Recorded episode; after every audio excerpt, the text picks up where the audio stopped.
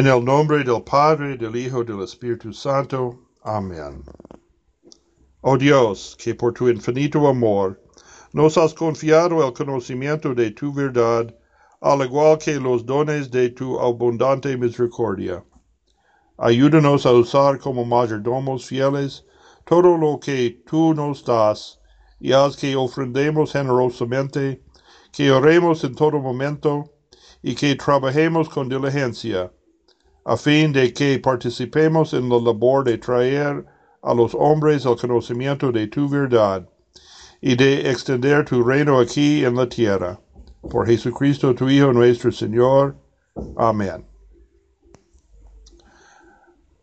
Nuestra ofrenda dominical es lo mismo que el diezmo del Antiguo Testamento. No lo es. La ofrenda o sacrificio de agradecimiento es una confesión y reconocimiento de que todo lo que poseemos y todas las cosas buenas de la vida le pertenecen a Dios, y que solo Él es la fuente de toda bendición. El diezmo no es un requisito de los diez mandamientos, que es la ley moral universal de Dios y que aún hoy nos guía más bien forma parte de la ley ceremonial del Antiguo Testamento, que separó el pueblo de Israel de otras naciones, les enseñó acerca de la santidad y la justicia de Dios, y les señaló el camino hacia la venida de Jesucristo. Al igual con los sacrificios de animales, la circuncisión y las prácticas dietéticas especiales, no se requiere el diezmo de los bautizados en el nuevo pacto en la sangre de Cristo. Pero ahora, como el pueblo redimido de Dios y un sacerdocio real, tenemos el privilegio de llevar nuestra ofrenda ante el altar de Dios. La ofrenda como acto de adoración no es algo nuevo. La primera ofrenda al Señor registrada se encuentra en Génesis 4, 3 y 4. Parece que tanto Caín como Abel dieron libremente sus acciones de gracias a Dios en respuesta a la bendición de Dios. La ofrenda de Abel era aceptable en los ojos de Dios, mientras que la ofrenda de Caín no lo era, porque el Señor juzga los corazones de los hombres. Abel dio una ofrenda en sincera gratitud mientras Caín buscaba ganar más del favor de Dios. La siguiente mención que tenemos en la Biblia con respecto al sacrificio está en Génesis 8:20, cuando Noé sale del arca. Aquí está la primera mención de la construcción de un altar y ofrendas quemadas. No encontramos ningún mandato escrito de Dios esta fue la respuesta en gratitud de Noé a la misericordia de Dios. Abraham construyó altares y e invocó el nombre de Jehová. Génesis 12, 7 a 8. No tenemos idea de qué tipo de sacrificio se ofreció en estos altares, pero sí sabemos que vinieron de un corazón agradecido respondiendo a la gracia y las promesas de Dios. En Génesis 14:20 que encontramos la primera mención de la palabra diezmo en las escrituras. Una vez más no encontramos ningún mandato de Dios. El diezmo fue dado al Melchizedek, rey de Salem, quien bendijo a Abraham después de que Abraham había ganado una gran victoria sobre los enemigos circundantes. Como respuesta a esta, Abraham le dio una décima parte de todos los botines de guerra. Génesis 14, 18 a 20.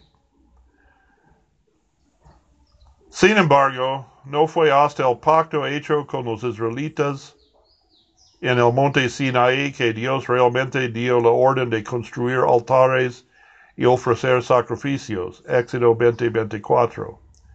Dios le dio a Moisés planes para apoyar el sacerdocio de Aarón y sus hijos, Éxodo 29, 26 a 34, y la obra de los levitas en el tabernáculo, más tarde el templo de Jerusalén. Éxodo 30, 11 a 16. En el libro de Levítico, capítulo 27, versículo 30, se encuentra la primera mención del diezmo como perteneciente al Señor. El principio era claro. Una décima parte de los cosechas pertenecían al Señor, así como una décima parte de los animales del ganado vacuno, ovino y caprino. Moisés expuso las expectativas y promesas de Dios aún más en detalle en números 15 a 19, 28 a 36 y Deuteronomio 1 a 30. Además del diezmo anual original, había segundos y terceros diezmos cada dos o tres años que incluían provisiones para los pobres. Además de los diezmos, había ofrendas especiales y un impuesto del templo. No hay mandatos para dar en el Nuevo Testamento similares al diezmo del Antiguo Testamento. Como leemos en Hechos, algunos de los primeros creyentes vendieron todo lo que tenían y se lo dieron a la iglesia, pero no como una forma de justificarse delante de Dios.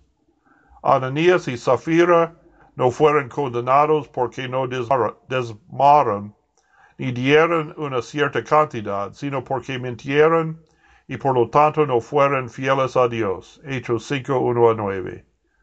A medida que leemos los epístolas, cuidando a los viudas, los huérfanos y los menos afortunados, en amor a los demás, es una manifestación del amor con que Dios nos amó primero en Cristo. El apóstol Pablo establece claramente el patrón de la entrega en el Nuevo Testamento en 1 Corintios 16, 1 a 2 y 2 Corintios 8 y 9. En 1 Corintios 16, San Pablo habla de una ofrenda que está reuniendo de las iglesias en Galacia y Macedonia para los creyentes en Jerusalén que sufrían de hambre. Se pueden aprender varios puntos de este versículo. Primero, nuestra ofrenda debe ser regular, el primer día de la semana. El primer día de la semana es el domingo cuando los primeros cristianos adoraban. Dar y adorar van de la mano. En aras del orden y la adoración adecuada, San Pablo sugiere que los cristianos pongan sus donaciones de manera regular, donde en cada servicio dominical al que asisten. Tenemos aquí la primera mención del domingo como un día apropiado para la adoración pública y obras de caridad, aunque no es el día exclusivo para los servicios de la iglesia y no se reserva por mandato divino. En segundo lugar, San Pablo dice que cada uno de ustedes lo haga. Pablo sugiere que todos participen en esta obra que agrada a Dios. Se alentó a todos los cristianos a participar en esta obra de caridad, cada uno que tenía un ingreso propio en cualquier forma. Tampoco el apóstol no limitó sus instrucciones a los hombres adultos. No hubo obligación en ninguna forma, pero el énfasis fue aún más para una ofrenda voluntaria. En tercer lugar, Pablo dice que cada uno de ustedes permanezca junto a él en la ofrenda como Dios lo ha prosperado. En declaraciones a cristianos dispuestos, Pablo dice, dad como Dios te ha dado. Él sugiere que la medida de las bendiciones de Dios para nosotros determine el tamaño de nuestro retorno. De esto implicaríamos que nuestra ofrenda se debe reservar primero, antes de gastar nuestros ingresos en otras cosas. Cada uno debería decidir la cantidad por sí mismo, ya que su corazón le dijo que podía pagarlo. El tamaño de su regalo debe medirse por la bendición que Dios le ha dado en su trabajo o negocio. De esta manera el tesoro de un señor de esta manera el tesoro del Señor se acumularía con el tiempo y la cantidad total estaría lista para cuando llegara Pablo. Al asentir a este plan, los corintios evitaron la necesidad de hacer colectas a la llegada de Pablo, ya que podría haber dificultades para recordar una gran cantidad de dinero repentinamente, aparte del hecho de que Pablo prefería dedicar su tiempo a los asuntos de su enseñanza. Por lo tanto, las donaciones regulares y sistemáticas, de acuerdo con este plan de Pablo, cuentan con la aprobación del Señor y se ha encontrado que es el método más efectivo para recordar fondos para la obra del Evangelio. El apóstol nuevamente hace una súplica a los corintios para den con alegría y generosidad en 2 Corintios 8, 1 a 9. Asimismo, hermanos, os hacemos saber la gracia de Dios que ha sido dada a las iglesias de Macedonia, que en grande prueba de tribulación, la abundancia de su gozo y su profunda pobreza abundaron en riquezas de su generosidad, porque de su voluntad han dado conforme a sus fuerzas, yo testifico, y aún más allá de sus fuerzas y pidiéndonos con muchos ruegos que aceptásemos la ofrenda y la comunicación del servicio para los santos. Y esto hicieron no como lo esperábamos, sino que primero se dieron a sí mismos al Señor y a nosotros por la voluntad de Dios. De manera que exhortamos a Tito, que como comenzó, así también acabe esta gracia entre vosotros también. Por tanto, como en todo abundéis en fe, en palabra, en ciencia y en toda solicitud, en vuestro amor para con nosotros, mirad también abundéis en esta gracia. No habló como quien manda, sino por causa de la diligencia de otros, y para probar la sinceridad de vuestro amor. Porque ya sabéis la gracia de nuestro Señor Jesucristo, que por amor de vosotros, siendo rico se hizo pobre, para que vosotros con su pobreza fueseis enriquecidos.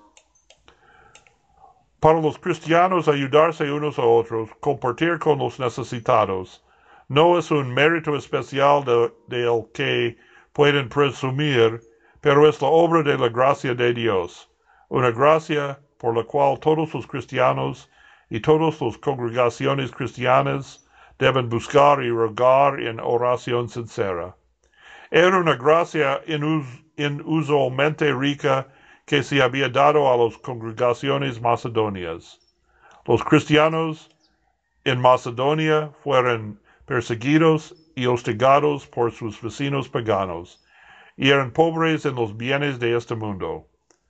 Pero estos hechos en lugar de desanimarlos y hacer que se retiren del asunto de la colección, proporcionaron una prueba de su fe y amor que demostró la sinceridad de ambos. Estaban tan llenos y llenos de la alegría que tenían en la comunión que Cristo que abrieron sus corazones y contribuyeron generosamente para el alivio de sus hermanos. Superaron tan profundamente la desventaja de la aflicción y de su gran pobreza que su liberalidad abundó en proporción, que fueron mucho más allá de aquellos que poseían una mayor abundancia de dinero y posesiones de este mundo. Señor Padre Celestial, te damos muchas gracias por todas las bendiciones que nos ha dado. Ayúdanos a compartir con los pobres los hambrientos y los afligidos. Encima de todo, prepáranos para compartir con ellos el Evangelio de tu Hijo Jesucristo, en quien hay refugio de la ira, la desesperación y la condenación eterna. Concede en nosotros la alegría de la generosidad para que el trabajo de tu iglesia pueda continuar en nuestra comunidad, nuestra nación y en todo el mundo. En su santo nombre oramos. Amén.